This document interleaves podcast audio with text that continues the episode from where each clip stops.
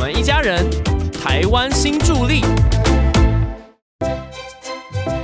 Hello，大家好，大家好，今天大家 o r g a n i Desk。今天我们将与你分享一个令人惊奇的故事，一段关于普里咖啡的历史，以及一位坚持用自然农法种植咖啡的兼大志先生的故事。兼大志先生，一位不平凡的咖啡农夫。在北大烟溪里种植了约一千棵阿拉比卡、铁皮卡品种的咖啡树，它不仅与大自然共舞，更追寻百年前北海道大学学长们在这片土地上的足迹。这是一个关于坚持、热爱与历史传承的感人故事。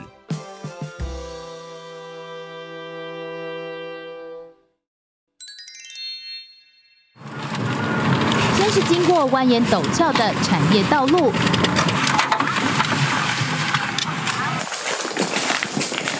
接着徒步下切山谷。好，长，慢慢来，这个阶阶梯。海拔四五百公尺的原始林茂，这是兼大志位在南投埔里的秘密咖啡园。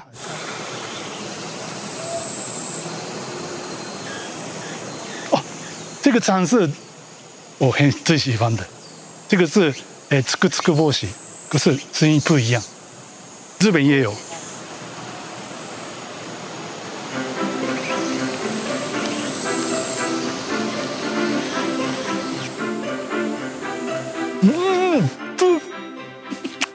还有很甜，美味しいです。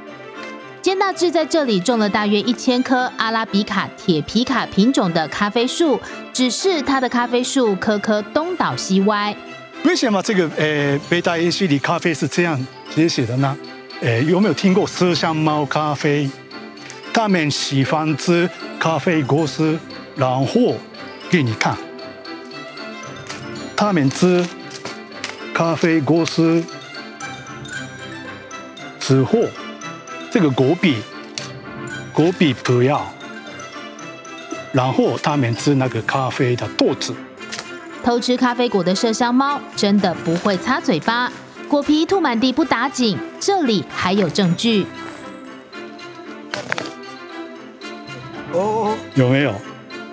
这个就是麝香猫。对，麝香猫的大诶便便。这个是微微微消化的。未未消化的，所以这个是，呃，里里面有咖啡豆，所以这个是没有脏脏的。三年来，建大志的咖啡收成实在少得可怜，因为全成了麝香猫的把贝。为此，他还把成熟的红色果实全留给这群大自然的教客。我猜这个黑色的，天然，天然自在。自自上自在。你看一下，没有花美吧？为什么没有花美？因为这边是自然农法下，我完全完全没有喷农药，完全没有下肥料的话，这个果实没有烂掉。所以这个我一般的、一般的这个丢掉。可是这个自然农法的呃贝塔 H D 咖啡，这个是可以拿。有人说，像兼大志这种傻子，全台湾大概找不到第二个。但对他来说，坚持在这里种咖啡，故事得从一九九八年说起。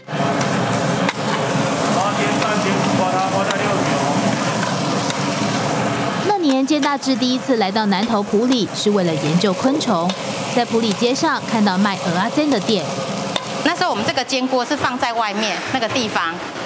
然后他就经过，就走进来里面。那时候我妈妈就站在这里，他就跟我妈妈说：“哎，这个、这个、这个一个这样子。”那我妈因为那时候我会讲英文，那我妈就叫我下来跟他谈。里面请坐哦，哎，小哥你好。这家鹅阿珍店在埔里小有名气，用米浆取代粉浆来做鹅阿珍，是太太王淑美家传的做法。王淑美当时就是站在煎台上煎着阿仔看着这个日本人怎么点这么多，一聊才知道误会很大。我台湾是第一次来，所以那个时候我不知道我阿煎，所以这这个看起来大把烧法，对。鹅 阿珍大板烧傻傻分不清楚，让王淑美哭笑不得，却没想到这一聊竟牵起姻缘，兼大志成了狐狸女婿。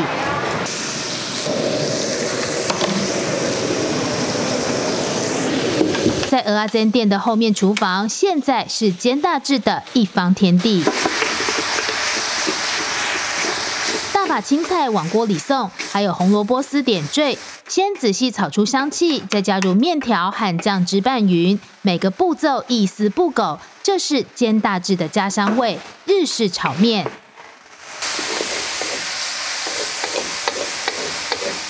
另一头在忙的是小孩子喜欢的日式咖喱。咖喱饭还有炒面是很日本人自己喜欢的家庭料理，所以我做刚刚。为了让普里人能亲口尝尝他家乡的味道，兼大志主动和太太提出想做日式炒面和咖喱饭来卖，一家人来用餐，大人小孩都能够各取所爱。夫妻俩平时忙着做生意，每周店休只有一天。大致善用这一天来种咖啡，也做他最爱的农业研究。意外发现，他的母校北海道大学在日治时期留下许多农业建设。这个是诶，一九二零年的时候北海道大学做的。看一下，这个诶物体是很特别的，通便的菱形瓦，因为这个是北海道大学里面现在也有一模一样的那个。东边的人心网，所以这个是北海道大学做的那个证据。这件事情让兼大志又惊又喜，开始爬书历史档案，发现南投埔里其实种过咖啡。こちらは、え盆地で暴風の恐れなき、プーリはコーヒーの発生地。えつぐす、えザフ両年的《ずっ新台湾自治新報、里面有些。北海道帝国大学农学部，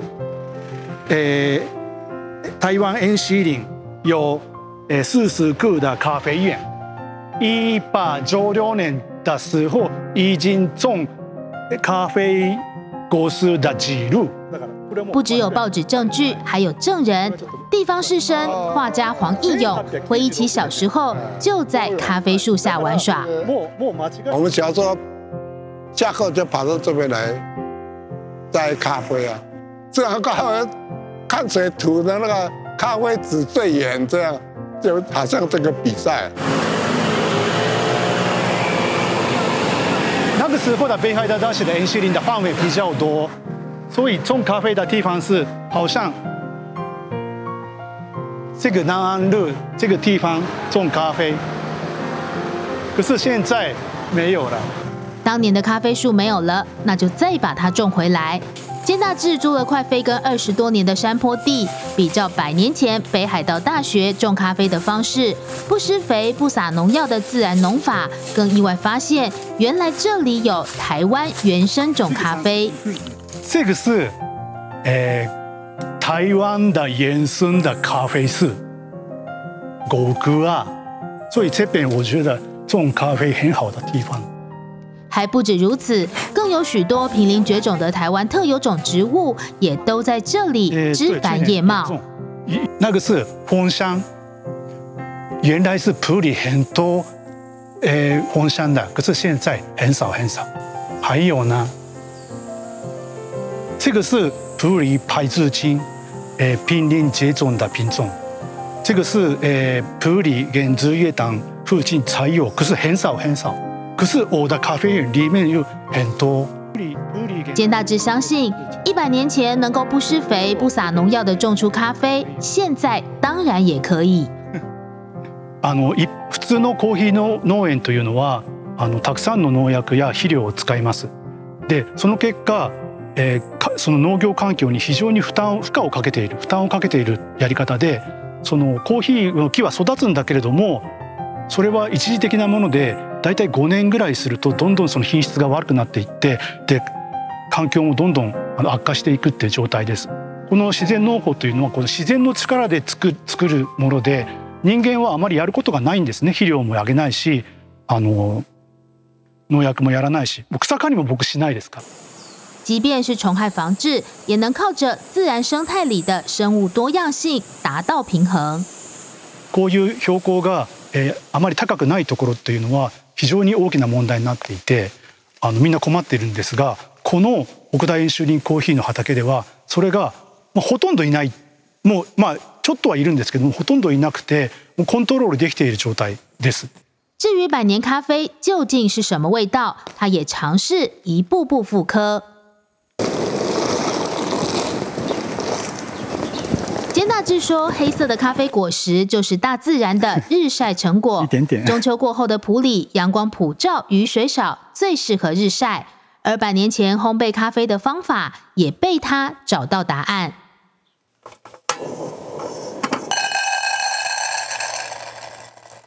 我找到，北海道大学的资料，我我知那个里面用，呃，这样的果子烘焙的。所以现在我用这样的果子，用咖啡烘烘。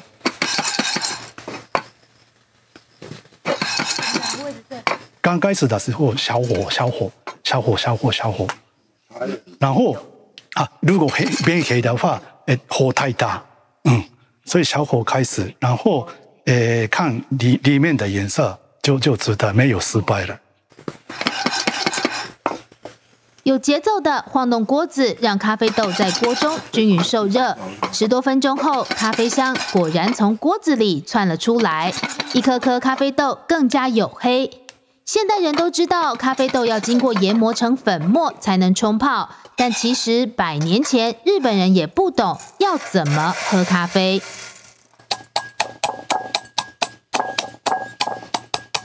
哎，那个泡子里面说。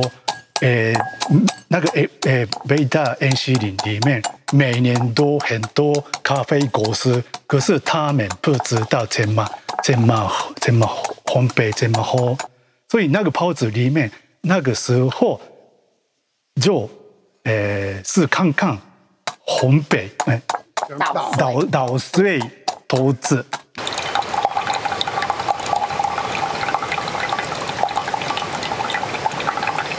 先生，どうぞ。是。先生的，先生的，画的画。是。是。干杯。很温顺啊，就不会说说很苦或怎么了，就是有那一种味道的，哎，多么。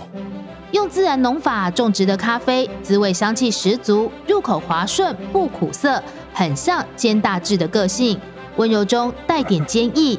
那种对富裕普里咖啡的坚持，因为他是学者型的，所以他会去 追根究底，去寻找实在的证据，这是我比较佩服的。没有想到他那么坚持用自然农法，因为你看自然农法产量非常非常的少，又慢又少，但对兼大志来说。坚持的动力更来自于一份以母校为荣的使命感。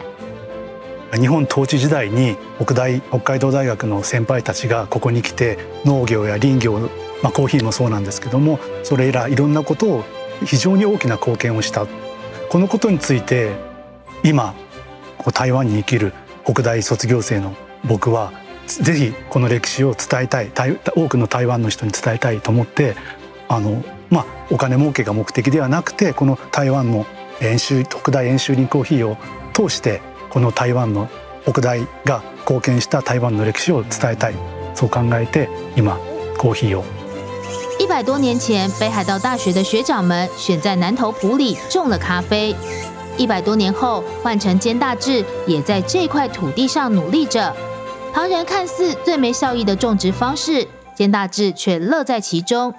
因为在他心里，这每一颗咖啡都只有一个味道——普里咖啡百年历史的味道。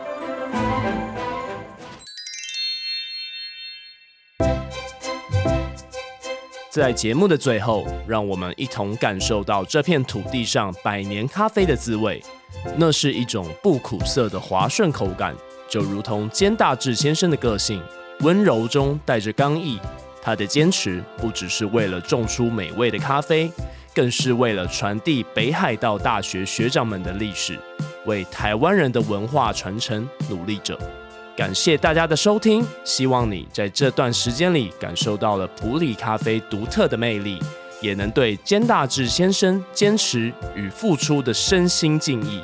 希望今天的故事能够带给你满满的热情与元气哦。最后记得动动手指，留下五星评论。我们还有更多的故事要说给你听哦。我们一家人，台湾新助力。我们下次见喽，拜拜。